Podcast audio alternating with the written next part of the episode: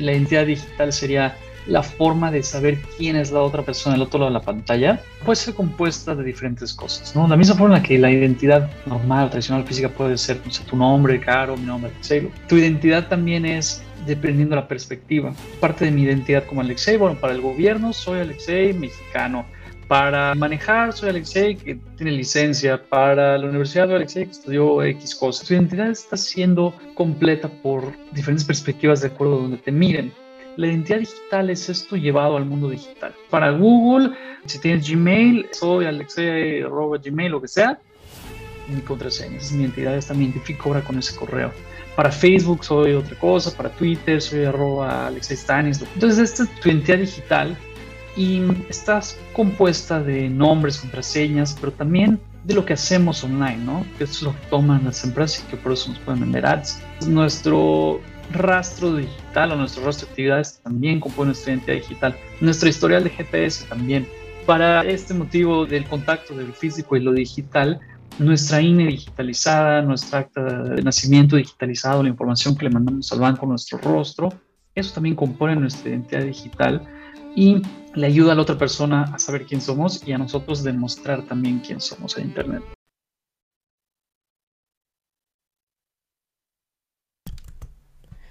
Bienvenidos a nuestro nuevo episodio de Escriban Podcast. Soy Carolina Sky y sé que podemos mejorar nuestras vidas innovando y poniendo nuestro granito de arena para cambiar aquellas cosas que no nos gustan, realizando pequeñas acciones que en conjunto impacten al mundo.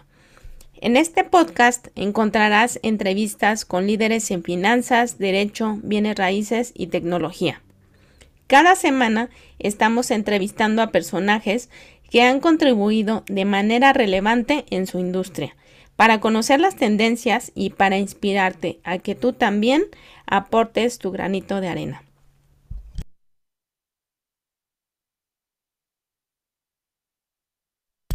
Recuerda que Escriban Podcast está en YouTube para que tengas una experiencia completa con los invitados e invitadas en video ve a youtube.com diagonal escriban podcast y suscríbete para enterarte de todos los episodios de estreno. Este podcast es patrocinado por escriban.com. ¿Cuántas veces como abogado quisiste que tus trámites los pudieras hacer en línea y evitar ir a juzgados o a las dependencias a solicitar expedientes, certificados o documentos para poder hacer tu trabajo? Escriban es la plataforma donde ayudamos a los despachos, notarios y corporaciones que necesiten administrar sus expedientes judiciales y trámites legales de manera fácil, segura y bien organizada. Si tú quieres optimizar los recursos en tu empresa, Escriban te regala 20 días de acceso gratuito. Conócela y solicita tu demo en www.escriban.com y menciona Escriban Podcast para acceder a este beneficio. Este episodio de Escribán es patrocinado por Trickster Studio, estudio de animación especializado en la generación de diseño multimedia 2D y 3D. Somos expertos en promocionar tu marca, producto o servicio de forma atractiva y original. ¿Por qué hacerlo bien si podemos hacerlo grandioso? www.tricksterstudio.com Búscanos en todas las redes como Trickster Studio. Alexei Stanislavski cuenta con una licenciatura en Administración de Negocios Internacionales por parte de la Universidad Iberoamericana. Matt es su segunda startup. En 2018, Matt ganó el premio de Kaspersky Labs por ser una plataforma que propone una solución segura, fácil y práctica para compartir documentos de identificación personal y también fue ganador de la segunda edición de Legal Tech Competition en América Latina en el 2021. ¿Cómo estás, Alexei? Bienvenido. Hola, Caro, gracias. Gracias por invitarme, gracias por tener este espacio. Tú nos conocimos por otra razón, por negocios. Mira, ahora que padre que podemos estar platicando en esto y compartiendo estos temas con la gente. Muchas gracias por estar aquí, Alexei. Quisiéramos comenzar porque nos contarás quién es Alexei y cuál ha sido tu trayectoria profesional. De acuerdo, Caro. Pues miren, platicando un poquito de mí, lo que hace relevante esto, lo principal es mi edad, mi generación, soy un millennial, me gustan mucho los negocios de tecnología, llevo poniendo startups, la descubrí en el 2009, fue mi primer intento a este mundo tan divertido Y después de eso, bueno, he estado en Venture Capital o en startups en ambos lados. También estuve un rato en fondos y demás. Pero generalmente ha sido el tema de tecnología. Algo que me gusta mucho la tecnología es la libertad que te permite, la creatividad. Con la tecnología podemos crear prácticamente lo que sea al grado que hasta ahorita Mark Zuckerberg está haciendo a todo el mundo paralelo ahí con el metaverso. Y bueno, es algo que siempre me ha llamado la atención, el mundo de la tecnología, la creatividad y la libertad que permite. Es por eso que a lo largo de mi carrera, cuando he visto cuando la creatividad se ve mm, limitada por ciertas cosas como la regulación o la burocracia, es algo que me molestaba muchísimo, ¿no? Todo ese potencial humano que estamos viendo con el crecimiento de Internet, con todo lo que estamos creando, todos los servicios, todos los problemas que hemos resuelto, que eventualmente el papeleo o la burocracia o alguien que no entendía lo que estamos haciendo limitara lo que la gente está construyendo, ¿no? Eso sí me ha molestado. Y bueno, con todo eso es que me fui poco a poco dando cuenta que la burocracia y el papeleo pues es algo que queda del pasado, de cómo funcionaba antes el mundo y que eso está cambiando y tiene que cambiar.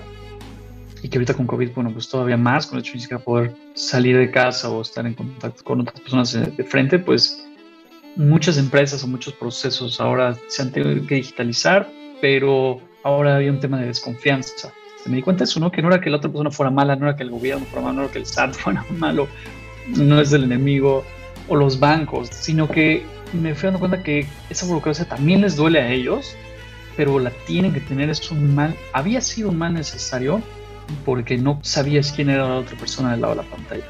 Me di cuenta que para que las personas tengamos más libertad y podamos operar y que las empresas tengan esa seguridad que requieren para poder hacer negocios, ahí es en donde estaba la burocracia y eso es la cosa que existe y que ahorita quiero llegar y sustituir con ente digital, que es lo que está viendo ahorita el mundo. Claro, muy interesante esto que mencionas porque en efecto sí he sido de esas personas que dices, bueno, cuánta burocracia, pero a pesar de eso, fíjate que lo que más me ha dado miedo es que ya en el SAT te tengan todas tus huellas y que el cuidado que puedan llegar a tener de él. Y precisamente es en lo que vamos a, ahondar en este tema, ¿no? ¿Qué es entonces la identidad digital? Dentro de todas las cosas que pueden pasar de burocracia, una es el mal uso de la información personal. Le das toda tu información al banco, al SAT, es más, hasta al guardia de la entrada y luego resulta que, bueno, el guardia ya tomó tu IFE y te fue a afiliar a algún partido político y ahora si eres de izquierda, ahora resulta que estás afiliado a un partido de derecha o viceversa y eh, estás en contra de tus ideales políticos.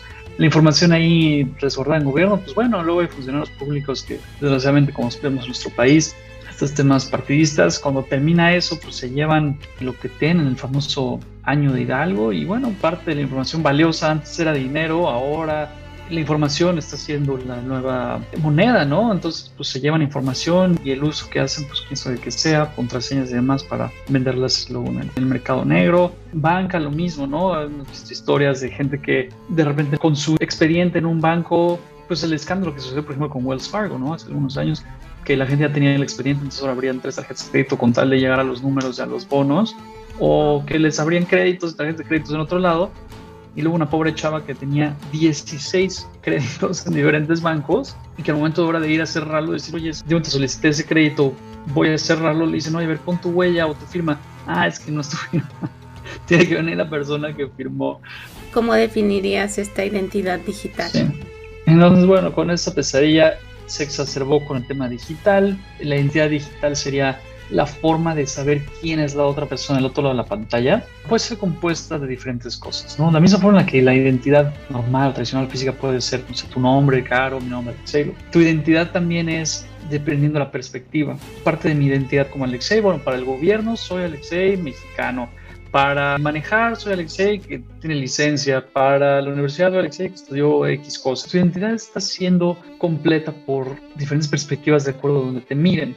La identidad digital es esto llevado al mundo digital. Para Google, si tienes Gmail, soy Alexei, arroba Gmail, lo que sea, mi contraseña. es mi identidad, esta me identifico ahora con ese correo.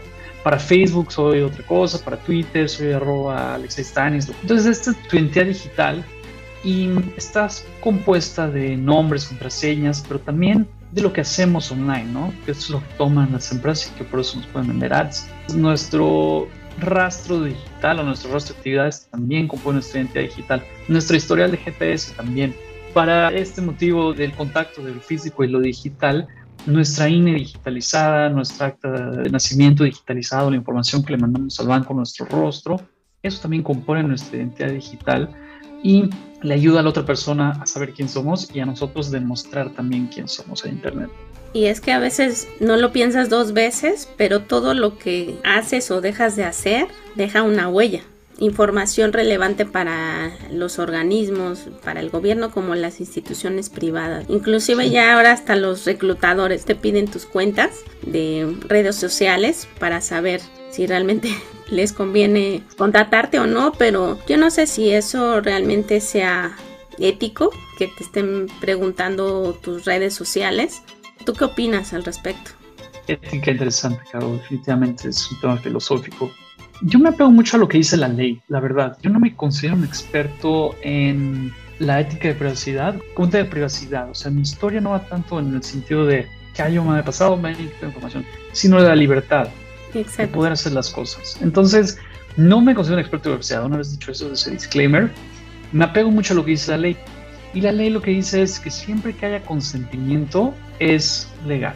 Le puedes pedir a la información de sus redes sociales para reclutar, quizás, pero lo que te digo es que lo que sí me va a afectar es la libertad. No me quites libertad, no me quites a mí la toma de decisión de decir si te lo presto o no. Y que luego ahorita, pues bueno, dices reclutadores. A mí me ha tocado, por ejemplo, con créditos que se meten a redes sociales, te dicen, a ver, dame tu INE para solicitar el crédito, le das la INE, pero lo que están haciendo por atrás, sin decirte es, te meten a redes sociales y, oye, ¿con quién te juntas y dónde vives? No, no, tu casa está muy chafa, no te doy un crédito.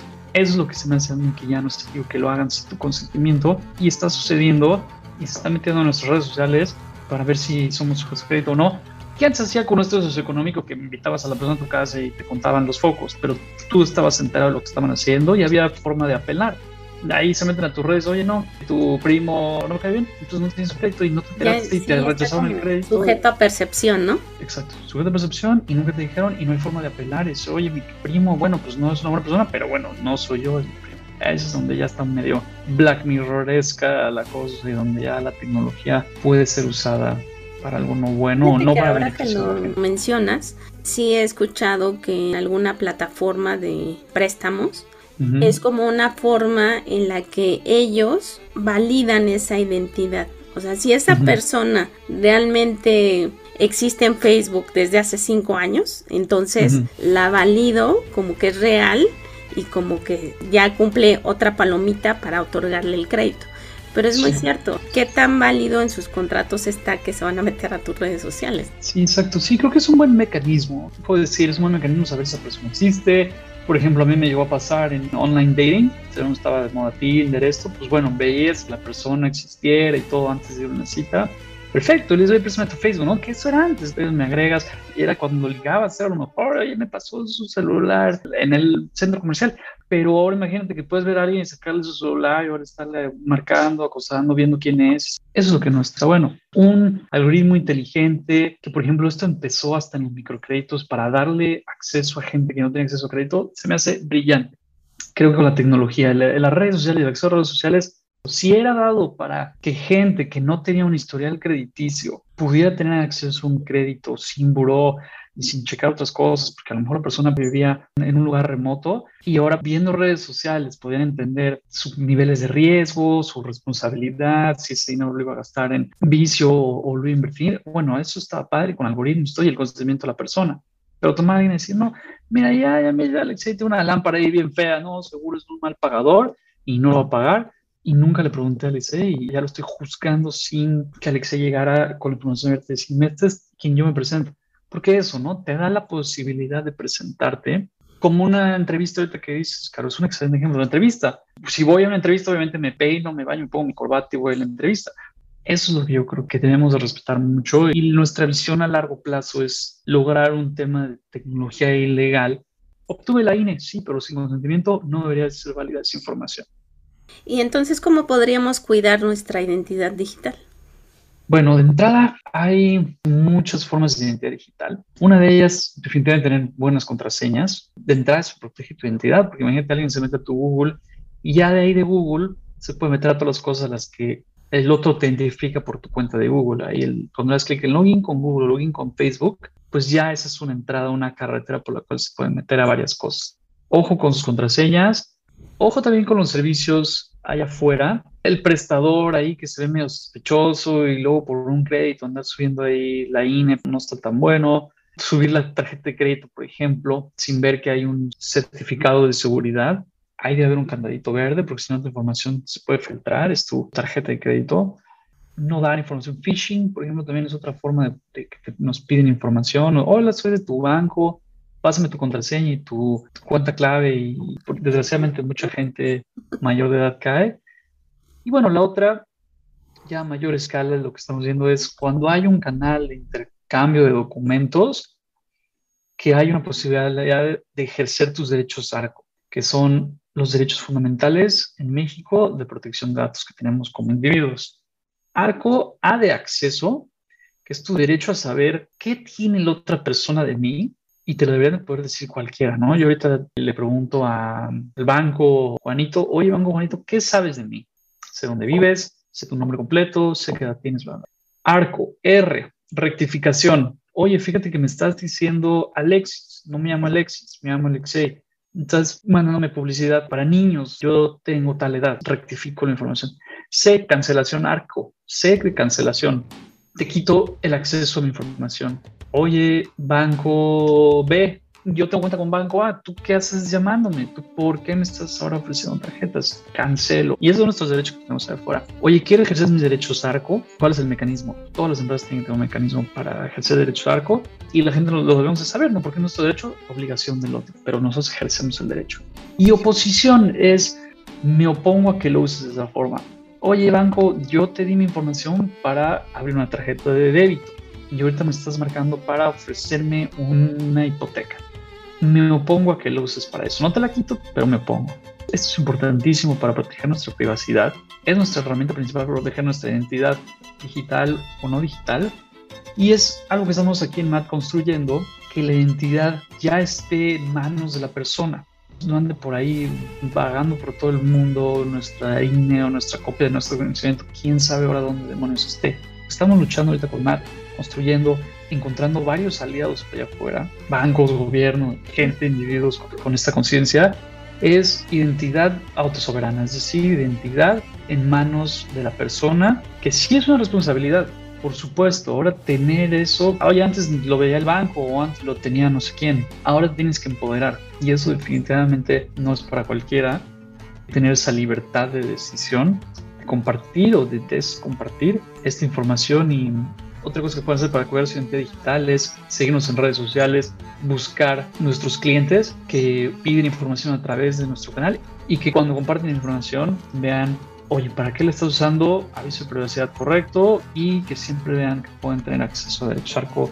Nada más, aviso de privacidad, busquen control F en su navegador, arco, ahí viene un mail, ah, perfecto. O si tienen un problema con algún banco o algo, busquen, llamen, oigan, ejercer derecho arco, y ahí te ponen un correo, un teléfono y ahí. Y si no, con el INAI.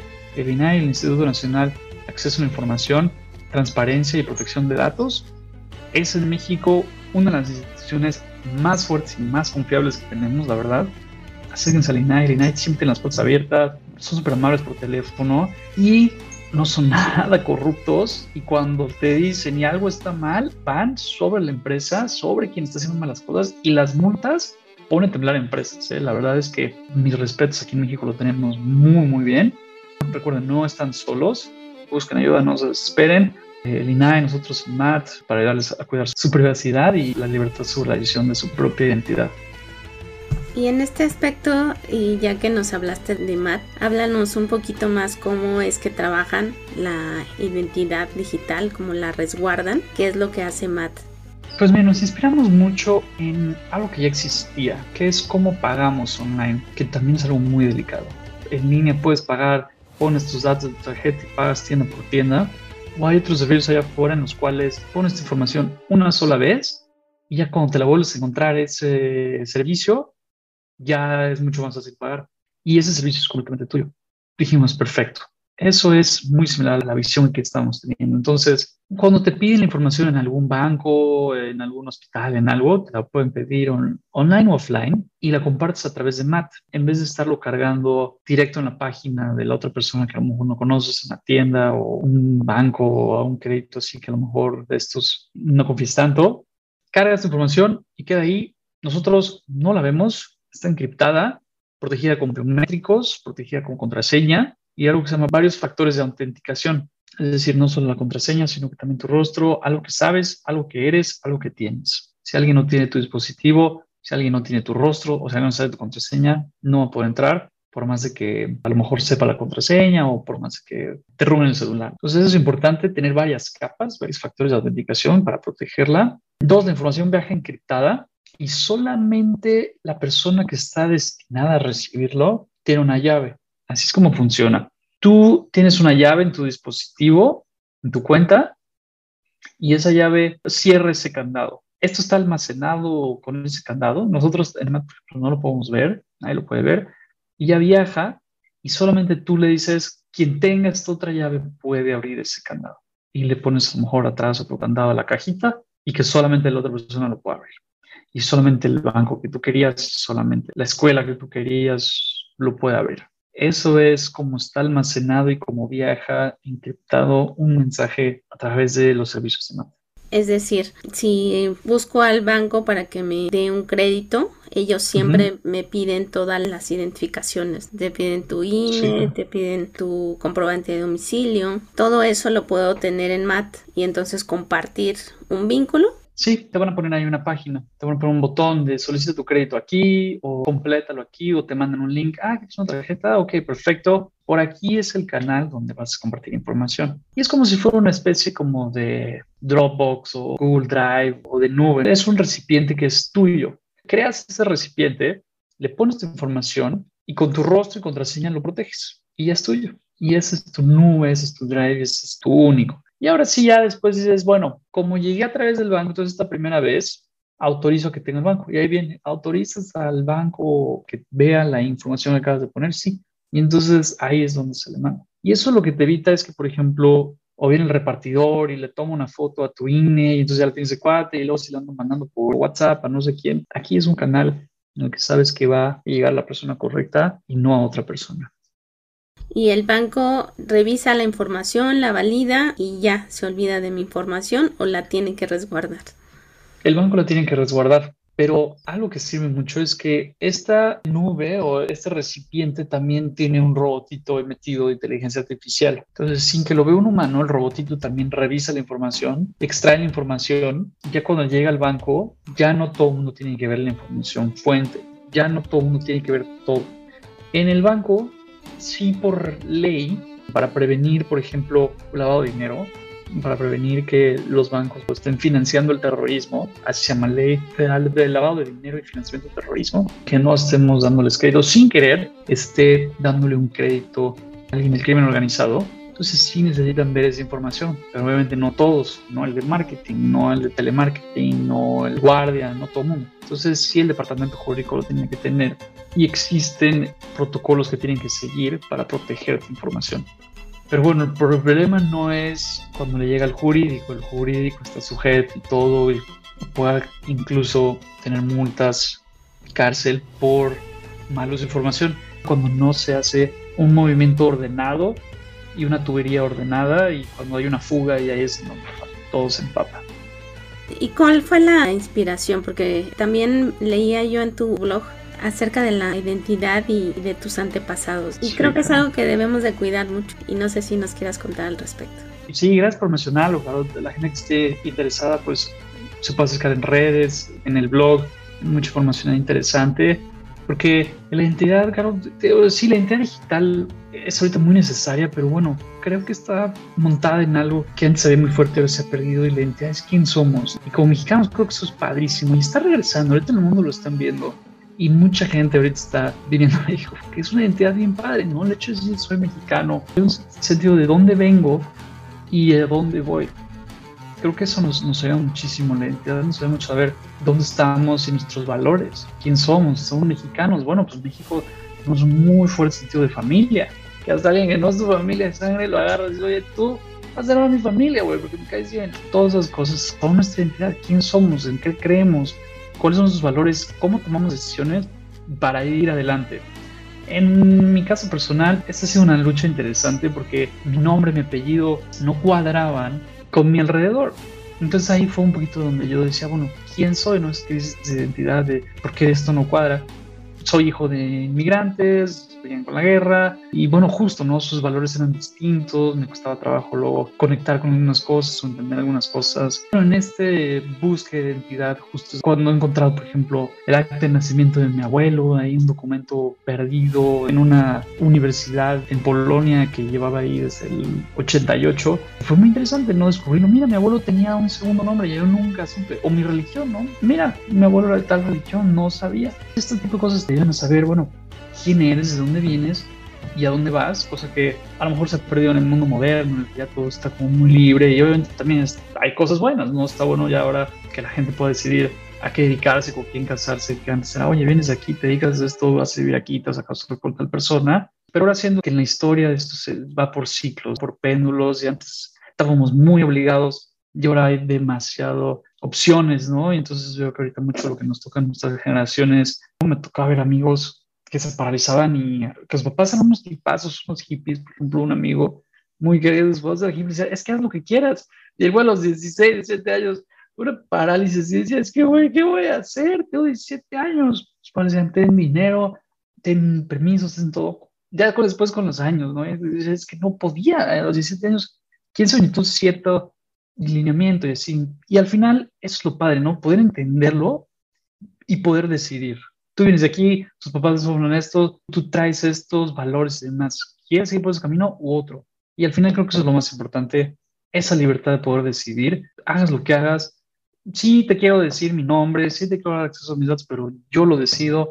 Sí, sé que mi padre fue tal y mi abuelo tal, y, pero yo decido hacer el cambio. Yo creo que eso es pues una de nuestras misiones en este mundo es entender eso, de qué somos buenos, de dónde venimos, cómo podemos impactar el mundo y después tomar la libertad de decidir sobre ello. ¿Cuántas veces el padre, oye, tienes que ser abogado y el hijo quería ser artista? Eso es importantísimo, pero entendiendo, claro, creo que al final eso es, entendiendo el por qué, tomando una decisión consciente, no permitiendo que esa decisión se tome por default, que la tomen otros, que no nos consideren, que no nos digan y que luego nuestra vida termine en un lugar en donde no queremos. Te digo, no te otorgan un crédito por ver tus redes, no te dan una chamba por una foto con tu primo, que sales así borracho en su cumpleaños. Oye, pero no decidas sobre mi vida, vaya. Creo que esa libertad es tanta gente que luchó en guerras, luchando por libertad en revoluciones, independencias, tanta sangre derramada, y ahorita que en este mundo, por la burocracia, alguien decida, híjole, es, yo creo que es algo que me ha apasionado y ha sido uno de los motores de poner esta empresa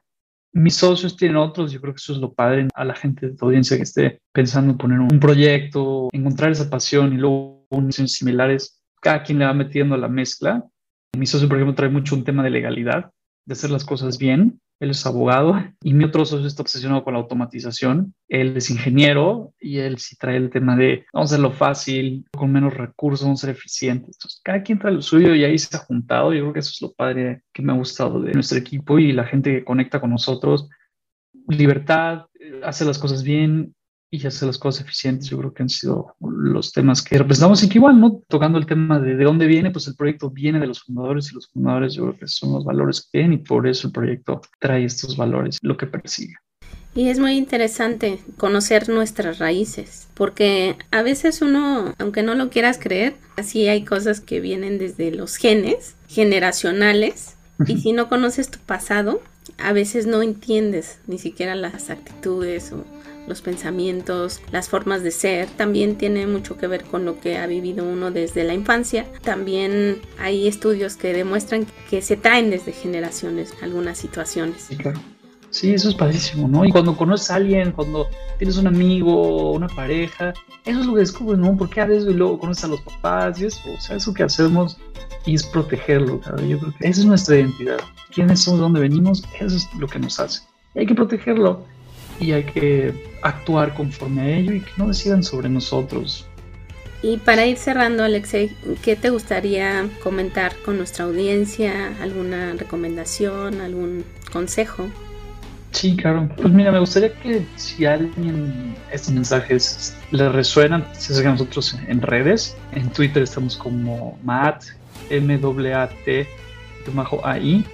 Lo mismo en LinkedIn. En Facebook estamos como Matay Se acerquen nosotros, nos cuenten sus historias, eso estaría padre. Alguien que requiere información también para operar, pues no duden en preguntarnos bancos, pueden preguntar más y ver que seguro y es, este, es muy útil. Y bueno, la gente pues cuidarse, cuestionar las cosas. Cuando a veces solicitamos un crédito o estamos en un momento difícil, mantener esa como autocuidado, esa dignidad de decir, oye, pues no por un crédito de prestación, a lo mejor me van a pedir información que no quiero dar. Y nuestra libertad, no venderla, ¿no?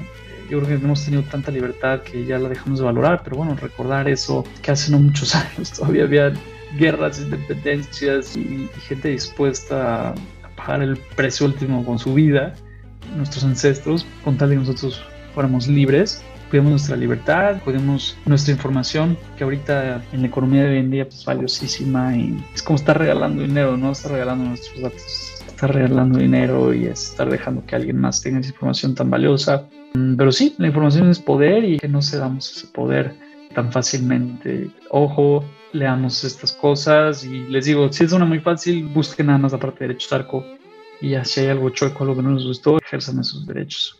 Muchas gracias Alexei, un gusto platicar contigo. Ya nos pusiste aquí tus redes sociales, ya las comentaste, para que nuestra audiencia pueda estar en contacto contigo. También puede encontrar en Twitter también arroba Alexei Stanis. Por último también que sigan escuchando, que sigan aprendiendo cosas contigo, estos temas tan interesantes que traes y bueno, eso es, ¿no? La gente curiosa siempre va a encontrar una vida más fácil o una vida más a su gusto porque se empodera con información.